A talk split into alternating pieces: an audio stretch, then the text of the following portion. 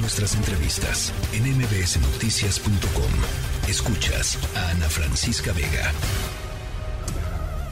Línea directa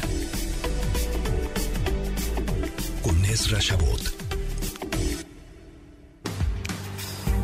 Mi querido Ezra Chabot, el presidente López Obrador se enojó con los métodos de selección del Banco Interamericano de Desarrollo eh, en la selección de pues la cabeza de, del BID y em, pues mm, que terminó dejando fuera eh, la candidatura mexicana de Gerardo Esquivel, que por cierto no fue muy apoyada por el propio em, gobierno mexicano para que avanzara, pero bueno, eh, se enojó el presidente, mi querido Ezra. Bueno, no es, eso no es noticia, digamos que así vive en los últimos, los últimos meses, eh, vive enojado. Eh, creo que ya la agarró ahora más que nada contra los Estados Unidos. Eso de enojarse contra los, con los Estados Unidos no me parece, Ana Francisca, una buena medida. Eh, había una vieja anécdota que decían, ¿y qué tal si para, que si para resolver el problema de nuestro país, ¿por qué no invadimos los Estados Unidos? Y pues ya nos lo quedamos y alguien decía, ¿y qué tal si ganamos? Y entonces, ¿qué hacemos? Esa sería una parte del problema de un país que simplemente no alcanza a definir internamente pues, qué quiere hacer con su propia nación, con su propia historia. Pero el presidente de la República ha decidido otra vez enfilar las baterías, fundamentalmente a desacreditar o a descalificar, ya no digamos en el tema interno que ya lo hemos mencionado y, y, tú lo has documentado perfectamente, de, bueno, pues la oposición ilegítima, los traidores, etcétera, etcétera, pero regresar otra vez al relato del imperio norteamericano eh, en todas y cada una de las expresiones del presidente, me parece que pues es otra vez ir con, no solo contra corriente, sino ahora sí que vamos a estrellarnos contra una pared que pues es muy dura y nos va a doler fuertemente. le echa la culpa otra vez a los Estados Unidos del fracaso de eh, la candidatura de Esquivel, eh, vuelve a reiterar, incluso con su comunicado que el redacta el día de ayer, que es más de lo mismo y que se trata otra vez de la imposición de Estados Unidos, el mismo fin de semana en donde pues va otra vez contra los Estados Unidos y reitera que el tema de Donald Trump que regresa a Twitter, pues que es una muy buena medida porque lo quieren callar, etcétera, etcétera. Y, pues el, el, relato otra vez de el imperio norteamericano queriendo controlar América Latina. Este es, es algo que en medio además de una disputa con un socio comercial, porque hay que recordar que finalmente son los socios comerciales Canadá y Estados Unidos, pero fundamentalmente Estados Unidos, con los que tenemos no solamente eh, pues eh, prácticamente eh, conectada la economía nacional, sino que también mm, tenemos pues una especie de alianza política que representa eso, el bloque Norteamérica, un bloque Norteamérica que López Obrador nunca ha visto como real sigue sintiéndose como en esa posibilidad de ser bloque latinoamericano y ser parte del liderazgo latinoamericano, nada más que fueron precisamente en esta ocasión con el tema Banco Interamericano de Desarrollo, pues otra vez los brasileños, no sé si pues ya en el nuevo o la nueva administración Lula o alguien con Bolsonaro, pero finalmente lo que hicieron fue pues jugar a la política de manera muy inteligente armar un bloque con los argentinos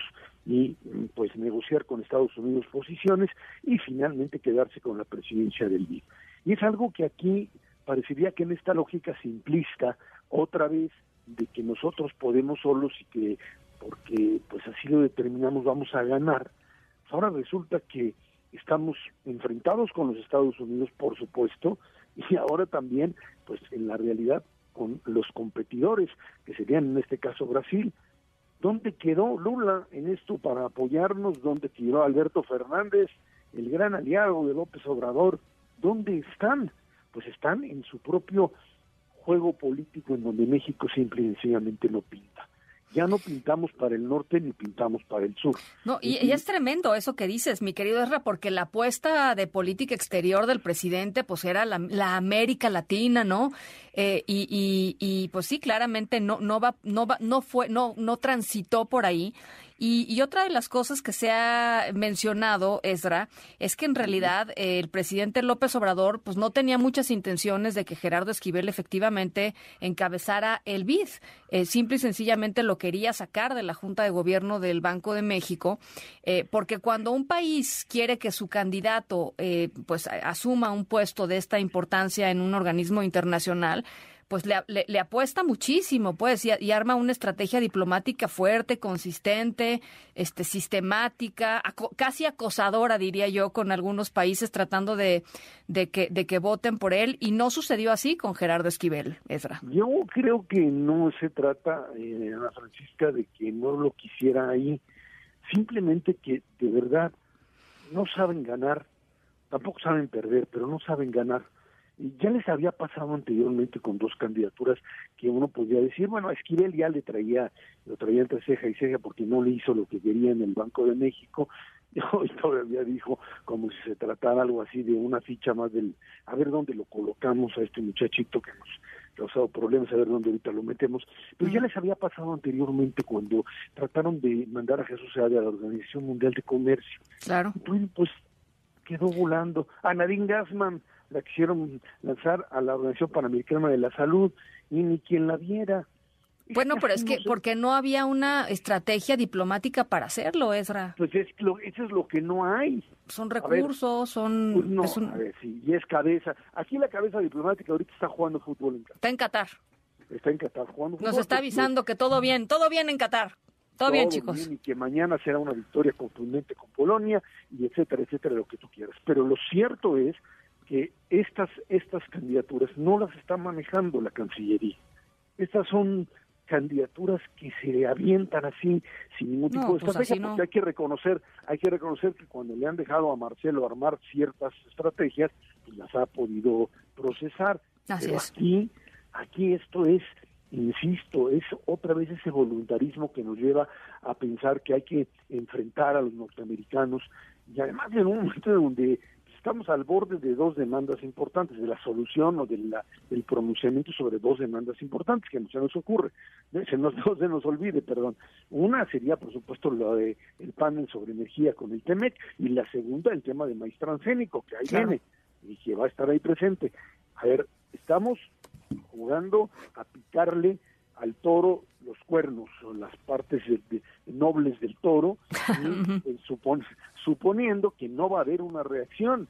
Y la verdad es que me parece, a Francisca, que pues es totalmente eh, pues irracional eh, cuando no tiene ningún sentido. ¿Qué caso tiene estar piteando que vas, que qué bueno que regresó Trump y volverse otra vez a, a identificar con quien es hoy no un adversario de Biden, un enemigo jurado, es un hombre que está siendo acusado de golpismo y que tú lo estás elevando como una figura a la cual le tienes un enorme respeto. Bueno, pues, eh, como te digo, esto es, esto es eh, algo así como un intento no solamente de armar el pleito, sino de generar una confrontación por nada. Porque si tú me dices que esto es a cambio de algo o que es parte de una jugada armada, no lo es. Es simple y sencillamente esto que me parece que es el hecho de que se está desbordando simplemente la eh, pues eh, capacidad de gobierno. Pues ocurrencias, ocurrencias, ¿no? ocurrencias que terminan que terminan eh, convergiendo en un denominador común, que es esta idea de un caudillo con, que cree que tiene todo el poder, va a marchar el próximo domingo, porque pues es la respuesta estatal o de Estado más bien ante una expresión ciudadana y que va a intentar demostrar así que sigue teniendo el poder. Nada más que la realidad se estrella y es muy muy violenta y esas son los, las las las, eh, las maneras, las expresiones donde la realidad te dice dónde estás sentado. Pierdes una vez, pierdes dos veces, pierdes tres veces, no te toman en cuenta, estás aislado y cuando aparezca un panel como tal y aparezca una sanción, entonces ahí sí pues a ver en dónde o cómo le hacemos para enfrentar una realidad muy diferente a lo que se imaginan no solamente el presidente, sino aquellos que siguen atrás de él aplaudiéndole y diciendo que todo se puede en un país en donde las cosas simplemente no caminan. Bueno, pues ya veremos cómo, cómo les va este próximo 27 y, y, y, bueno, pues estamos, estamos en ello. Te mando un abrazo, Ezra. Buena semana. Gracias. Igualmente buena semana a todos. La tercera de MBS Noticias.